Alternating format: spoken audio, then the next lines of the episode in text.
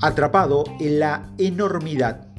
Cuando un problema parece demasiado grande, demasiado intratable o demasiado indescriptible para tratarlo, es fácil darse por vencido. Nunca parece haber suficiente tiempo, suficiente recurso o suficiente dinero para hacer que los grandes problemas desaparezcan. Quizás podamos comenzar con una parte muy pequeña, una persona, una oportunidad o una conexión. Goteo a goteo, con compromiso. Esas son las dos partes difíciles.